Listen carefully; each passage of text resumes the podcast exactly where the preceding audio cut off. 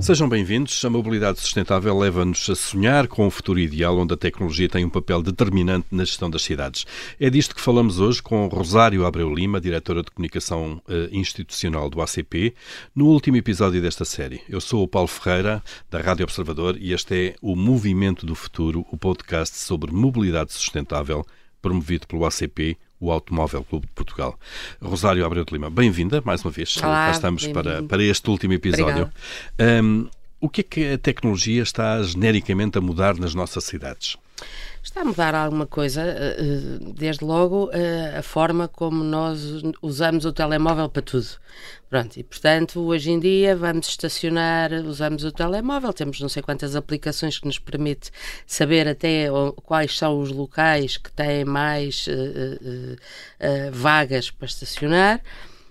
Um, mas confesso-te que em Portugal vejo muito pouco além disto não há, não há, grande, não há grande novidade nesta matéria. Portanto, aquele futuro tecnológico que há uns anos eh, começou-se a falar das smart cities uh, e que ia revolucionar a nossa forma de estar na cidade, até a ver no caso português há uma até promessa no caso com português estamos à espera Estamos à espera de uma estratégia nacional que o Governo prometeu uh, que seria revelada ainda em 2023, estamos a meados de 23, portanto não se vislumbra uh, praticamente nada.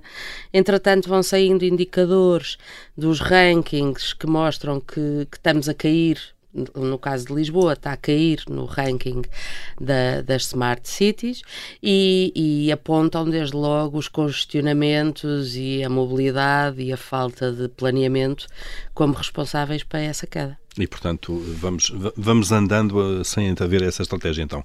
Há uma área que, que, que no fundo, é fundamental e tem a ver com, com, a nossa vida do dia a dia nas cidades, que é o estacionamento e a cobrança, isto é, como é que nós pagamos o estacionamento. Há sempre uhum. a questão das moedas, dos parquímetros, do, dos tiquês, das multas que podem estar e bloqueios dos carros podem estar inerentes.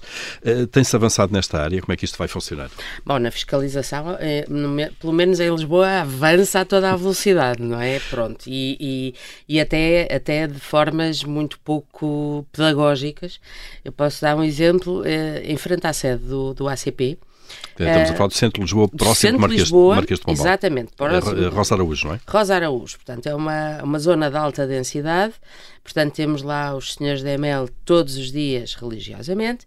E há uns sinais que induzem os automobilistas em erro, porque eh, assim à primeira vista é sinal de parquímetro, mas depois em letras pequeninas, onde costuma estar estacionamento pago de, segunda a sexta ou não sei o quê, não, é estacionamento para moradores. E quantas e quantas vezes somos nós, a ACP, que vamos para lá fazer pedagogia, olha, não estaciona aí o carro, porque senão é rebocado imediatamente. E assim é, os senhores da ML muitas vezes estão no cimo da rua, a ver as pessoas a estacionar o carro, dão uma volta ao quarteirão, pumba, bloqueiam logo. Isto não é assim que se faz e não é de todo uma forma de futuro um, para trabalhar. Agora, para gerir estas coisas. Agora claro. falando mais, mais a sério. Um, é também é sério. É agora falando sério. mais da questão tecnológica, se calhar. claro. claro. Na questão tecnológica, também convenhamos que em Portugal a questão tecnológica passa muito a, a, a par das outras cidades europeias, mais numa questão de preço do que propriamente na tecnologia porque uh, o, que é que, o que é que acontece noutras cidades que não está a acontecer cá? Há bolsas de estacionamento à entrada das grandes cidades. Ou pelo menos dos centros, não é? Dos, nos claro. próprios centros, as pessoas vivem lá e é suposto que as pessoas também eh, consigam viver no centro da cidade e tenham direito ao seu património, não é? À sua liberdade de escolha, de fazerem, de, se quiser andar de carro, ande de carro, ponto. Não, não me venham... Já agora é, é útil. Completamente. Há compras, há crianças, há coisas há para transportar. Coisa. Eu, claro. e, e, não é só isso, eu tenho o direito de escolha, portanto, uh, uh, o, que é que, o que é que se faz muito lá fora que não se faz cá? É construções de silo-outs, não é? Os parques em altura são próprios para residentes e tal. E cá pensamos sempre que tem que ser tudo para baixo da terra. E depois, ai, que não dá por causa da morfologia da, da, da, da cidade, ou não dá porque é muito caro, não sei o quê. Mas porquê? Há tanto, tanto prédio, tanto, olha, tantos imóveis do Estado que estão aí disponíveis para fazer construções em altura, não é? Pronto, e, e acho que o estado da arte aqui eh, passa muito neste momento mais por preço do que propriamente por, eh, por tecnologia, porque a tecnologia está inventada e dificilmente andará mais para cima ou mais para baixo. Hum. Estaciono em altura, estaciono na vertical, carrego num botão e vem o carro ter comigo mas basicamente. Uh... Quando diz que vai ser basicamente em função do preço, é as autoridades vão subindo os preços Sim, claro. do o custo do estacionamento. vai sendo cada vez mais caro, claaro. E isso, no fundo, vai tornar mais onerosa a posse de um automóvel, claro. Também. O custo de utilização. De Ainda mais, é ainda mais. Ainda e, portanto, mais. vai ser por aí que se vai regular, ou dissuadir de alguma maneira. E, e será que vamos ter, fala-se muito também da, do conceito da cidade dos 15 minutos? Hum. Aliás, em Lisboa, Carlos Moedas veio hum, nos últimos, nos últimos anos falar disso. Uh, vamos ter espaços urbanos que vão ser redesenhados de alguma maneira para acomodar este conceito? Bom, a cidade dos 15 minutos ficou muito conhecida, uh, sobretudo por Paris, não é? Pronto, uh, que a senhora Presidente da Câmara tinha esse, essa vontade e, de facto, é um cenário magnífico quando é possível, não é? Nós vivemos num bairro, vivemos no bairro, trabalhamos no bairro, estudamos no bairro, vamos aos restaurantes do bairro, toda a nossa vida está a 15 minutos, a pé, de bicicleta, de metro. Isso era bestial se conseguíssemos ter, ter isso. Agora, eu desejo boa sorte a quem quiser redesenhar os nossos bairros para, para 15 minutos. Porquê? Porque não estão desenhados. De facto, uma coisa é fazer de raiz, de ir construindo um tecido urbano que de raiz já de pensa nesse conceito. Exatamente. Outra coisa é pegarmos em tecidos urbanos que têm séculos, como é oh, evidente. Exato. Às vezes cresceram de forma caótica ou por, ou por, por, zona, ou por, pela própria, por eras. Pelas próprias por... necessidades Exatamente. da época. Por exemplo, a maior parte das nossas cidades foram desenhadas e os parques de estacionamento, também falamos de estacionamento, foram para desenhados para, para carros estreitinhos, não é? Entretanto, com o tempo, os carros foram alargando, mas os lugares de estacionamento mantiveram-se ainda por lei no mesmo espacinho, portanto. Quantas vezes nós vamos estacionar um carro num parque de estacionamento e dizemos não sei quantos palavrões porque eu não consigo sair do carro. Estou aqui, estacionei o carro, mas eu agora como é que saio? por cima, pelo tejadilho? Pronto. Um, nas cidades dos 15 minutos foi a mesma coisa. As pessoas, eh, as deslocações que faziam. Primeiro, havia muito menos automóveis. Segundo, as pessoas faziam deslocações casa-trabalho, trabalho-casa. E com o, com o avançado do tempo, das necessidades e da economia, graças a Deus, que também, que também fora, se claro. vai desenvolvendo, um, nós passamos a ter uh, deslocações de casa para a escola, para o trabalho, para o ginásio, para o restaurante, para a escola. Portanto, já é aqui uma teia. Onde é que aqui seria o ideal?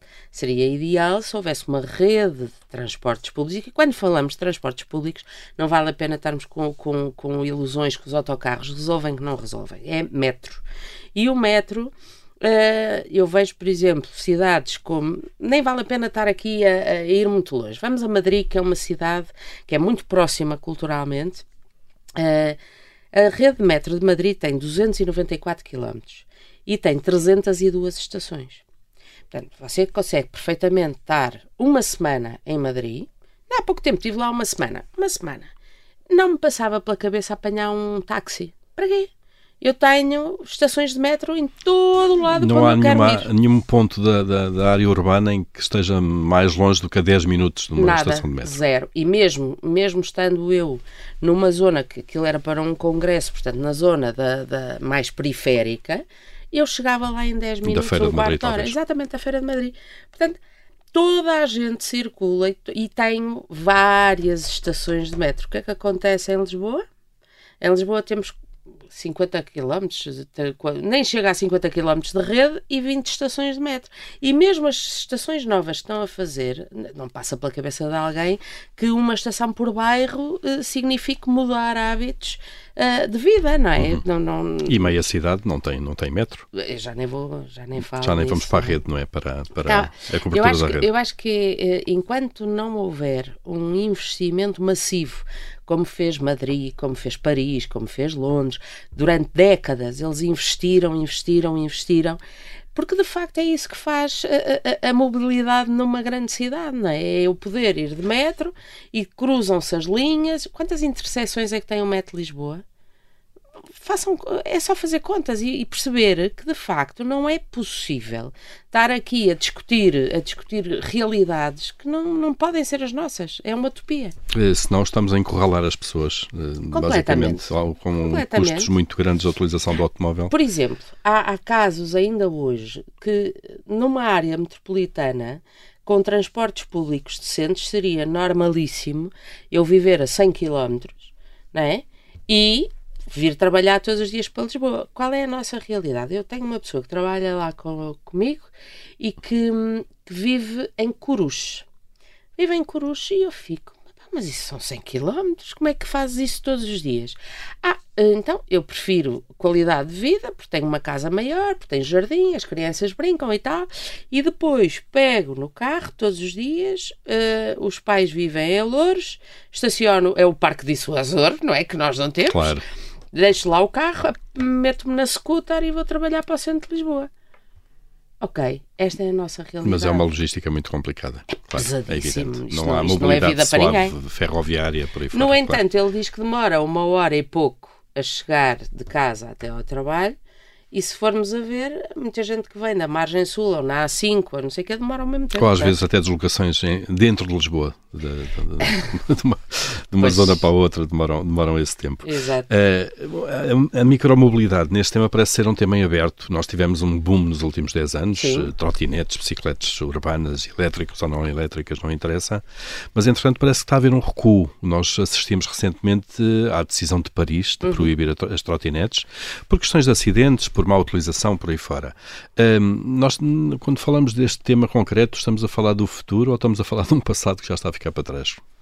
Eu acho que, acima de tudo, estamos a falar mais uma vez da falta de noção porque, porque as trotinetas, quando apareceram, e, e, estava toda a gente muito entusiasmada com as trotinetas, uma grande moda, um, nós fomos sempre contra trotinetas sem regulação, sem fiscalização.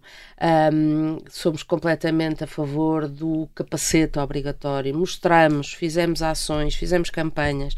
Atenção que as trotinetas atingem velocidades elevadas. Atenção que as pessoas não têm noção como é que se conduz uma trotineta não basta estar lá em cima e toca andar para a frente. Fazer, continuamos a fazer ações de formação para as pessoas que querem andar de trotineta, por favor, ao menos saibam como é que travam, como é que curvam, como é que fazem numa descida, como é que é andar numa calçada portuguesa, por exemplo, não é? Um, e fazemos estas formações de forma gratuita, atenção, uh, e são poucos os que, olha, bora lá experimentar, porque de facto não tenho bem noção, não me sinto seguro. Um, pronto. Depois começa a haver problemas, claro. E começa a haver, acima de tudo, o que se tem visto agora é uma luta entre as bicicletas e as trotinetas uh, pela defesa do seu espaço, não é? Uh, e o, o, o, as trotinetas, sim senhora, agora em Lisboa começaram a ser reguladas, baixam a velocidade. As próprias empresas, uh, muitas das vezes são startups tanto que muitas vezes é em estilo pop-up, não é? Aparecem e desaparecem e depois já ninguém sabe. E já delas. tivemos várias em Portugal que entraram e saíram. Claro. E há o fator preço, que também estão a revelar-se bastante caras e pelo menos as pessoas mais novas, que eram os principais utilizadores, já começam a, fazer contas porque não compensa. Portanto, não, o futuro não vai ser seguramente radioso aqui nesta área da micromobilidade. Não parece. E sobretudo com as trotinetas. Não parece. Uh, Rosália Abreu Lima, um, tudo pesado, qual é o estado da arte em Portugal, aqui nesta área das, da mobilidade, smart cities, Por exemplo, tecnologia? O estado da arte, eh, nós podemos falar desde logo pelo trabalho que nós, eh, que nós fazemos eh, diariamente e, e desde há três anos estamos a fazer um trabalho muito interessante com a nova IMS na monitorização de, de Porto e Lisboa apanhamos a pandemia e depois da pandemia para percebermos exatamente os impactos na mobilidade, os congestionamentos rodoviários, o impacto das ciclovias, porque entretanto apareceram muitas pop-ups, outras que foram criadas de raiz e outras que foram metidas mesmo a é, martelo. Improvisadas, claro. Pronto, e neste momento, eh, até temos dados muito, muito recentes, mostram um aumento dos congestionamentos, um aumento dos congestionamentos rodoviários, muito, muito grande, Um, e mostram também que, um, no caso das ciclovias, por exemplo, em Lisboa nós temos imensos sensores instalados desde 21 que permitem contar uh, as passagens de bicicletas. E o comportamento destes sensores não, não, não mudou nada desde de, de 21, 22, mantém-se estático. Já no pós-pandemia. Já claro. no pós-pandemia e revelam picos uh, ao fim de semana e em zonas mais lúdicas, tipo a zona ribeirinha. Portanto, o que, é que, o que é que significa isto? Significa que não só há uma pro, maior procura nas bicicletas, como as pessoas continuam a privilegiar o uso do automóvel para poderem fazer as suas vidas e, e satisfazer as suas necessidades. Portanto, este, este é o nosso estado da arte em Portugal. Que, Uma mudança que, lenta ou quase imperceptível. Eu, eu, diria que é isso. Não, se há alguma mudança, será muito residual. Eu acho que há muita mudança a nível de mentalidade que de facto é preciso, é preciso encontrar caminhos que sejam mais sustentáveis e, acima de tudo, que nos tragam mais qualidade de vida. Só que isso aqui parece que é um paradoxo, não é? Porque eh, não temos transporte público para fazer isso. Por outro lado, também importa aqui dizer, um bocadinho, um bocadinho contra a opinião vigente, que os automóveis são cada vez mais uh, sustentáveis. E, portanto, essa, essa ideia que são muito poluentes, não, não são muito poluentes porque sejam elétricos, de emissões zero. Ou mesmo os automóveis a combustão, e vêm aí os sintéticos, que também se vão. vai ser uma realidade. Um, vão fazer, vão ajudar bastante a, a, este caminho, mas cá ainda continuamos a marcar passo. Muito bem, vamos ter que esperar então da passagem da teoria à prática aí. Mas uh, aí para terminar, uh, Rosália Abreu Lima, uh, a questão é que uh, acha que o automóvel vai fazer parte da solução, como é evidente. Vai Tem sempre, que fazer. Vai sempre vai fazer sempre. parte, porque a mobilidade só existe se integrar todos os meios uh, de locomoção disponíveis.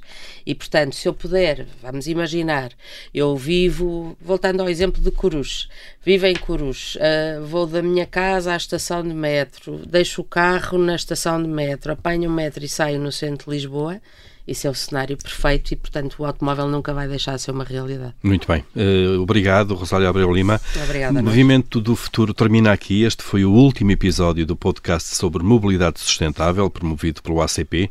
Pode sempre ouvir todos os episódios nas plataformas de podcast habituais. Voltaremos eh, seguramente noutra oportunidade. Até lá, boa mobilidade. Thank you. Thank you.